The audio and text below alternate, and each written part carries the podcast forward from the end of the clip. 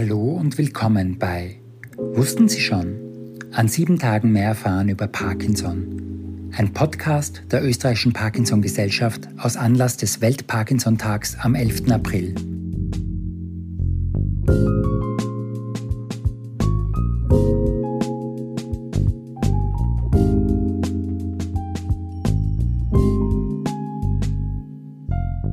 Mein Name ist Adbin Jamshidian. Ich bin Neurologe an der Medizinischen Universität in Innsbruck und ich möchte Ihnen heute ein bisschen mehr über den Krankheitsverlauf von Parkinson berichten. Also, verläuft Parkinson immer gleich? Parkinson ist eine langsam, über viele Jahre voranschreitende Erkrankung. Der Verlauf von Parkinson ist jedoch individuell recht unterschiedlich. Das heißt, bei manchen Betroffenen schreitet die Erkrankung etwas schneller voran, während bei anderen die Erkrankung sehr langsam verläuft. In der Regel beginnt Parkinson aber bereits viele Jahre vor der Diagnosestellung. Oft berichten Betroffene, dass sie sich bereits vor dem Auftreten von motorischen Symptomen, wie zum Beispiel einem Zittern oder einem kleinschrittigen Gang, nicht richtig wohlgefühlt haben. Diese oft unspezifischen Symptome können manchmal viele Jahre vor der eigentlichen Diagnose auftreten. Dazu zählen unter anderem eine Verstopfung, eine chronische Müdigkeit oder Stimmungsschwankungen, wie zum Beispiel eine Depression.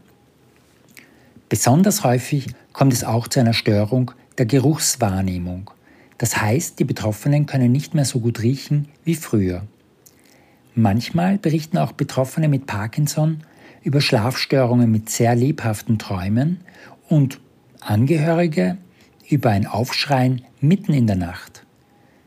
Diese sogenannten nichtmotorischen Symptome können in der Stärke variieren. Bei manchen Menschen mit Parkinson können diese Symptome im Vordergrund stehen, während andere kaum darüber berichten. Auch kann das zeitliche Auftreten dieser Symptome schwanken. So können manche nichtmotorische Symptome gleich zu Beginn, andere aber erst in einer späteren Krankheitsphase in Erscheinung treten. Somit kann bei manchen Menschen mit Parkinson zum Beispiel eine Behandlung zur Verbesserung der Stimmung oder des Schlafes erforderlich sein, während bei anderen solche Medikamente vielleicht gar nie zum Einsatz kommen. Neben den vorhin erwähnten individuell unterschiedlichen nichtmotorischen Symptomen gibt es auch, auch Unterschiede bei den sogenannten motorischen Symptomen. So kann bei einigen Betroffenen ein Zittern im Vordergrund stehen, während andere mehr über eine Steifigkeit oder eine Ungeschicklichkeit berichten.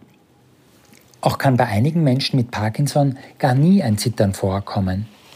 Daher richtet sich die Therapie immer an die jeweilig vorhandenen Symptome. Allerdings hängt die medikamentöse Therapie auch sehr von der jeweiligen Lebenssituation ab. So kann ein Zittern oder eine Steifigkeit bei Menschen mit zum Beispiel handwerklichen Berufen als störend empfunden werden, während genau die gleichen Symptome für andere weniger belastend sind. Im Verlauf der Erkrankung können aber auch manche anfänglich als störend empfundene Symptome wieder in den Hintergrund treten oder manchmal sogar gänzlich verschwinden. Auch können bei einigen die Symptome über Jahre hinweg gleichbleibend sein, während bei anderen eine regelmäßige Anpassung der Medikamente erforderlich ist. Die Behandlung richtet sich daher an den jeweiligen Verlauf und natürlich vorrangig an die individuellen Bedürfnisse der Betroffenen. Auch ist der Krankheitsverlauf abhängig vom Lebensalter der Personen. Typischerweise nimmt Parkinson mit steigendem Lebensalter zu.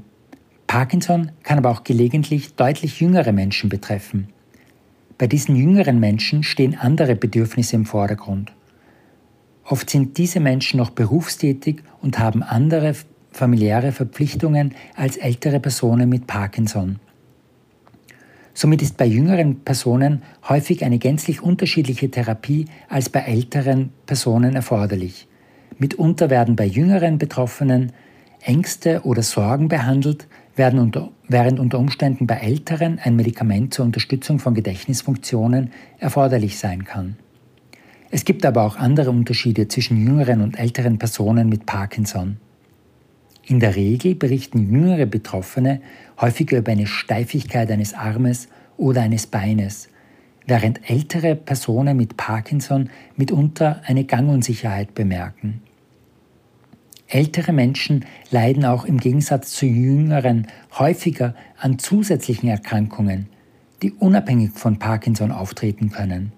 Dazu zählen zum Beispiel ein Bluthochdruck, die Zuckerkrankheit, Probleme mit dem Herzen oder der Lunge oder chronische Schmerzen, die den Verlauf und die Therapie von Parkinson beeinflussen können. Auch kann es vorkommen, dass Medikamente unterschiedlich gut wirken. So können sogenannte Überbewegungen bei jüngeren Menschen mit Parkinson etwas häufiger als bei älteren Personen mit Parkinson auftreten. Manche Medikamente, die bei jüngeren Menschen mit Parkinson verordnet werden, kommen bei älteren Personen aufgrund möglicher unerwünschter Nebenwirkungen möglicherweise gar nie zum Einsatz. Die Parkinson-Erkrankung kann derzeit leider noch nicht gestoppt werden. Umso wichtiger ist daher ein auf den jeweiligen Betroffenen abgestimmter medizinischer Zugang, um die Lebensqualität von Betroffenen mit Parkinson zu verbessern.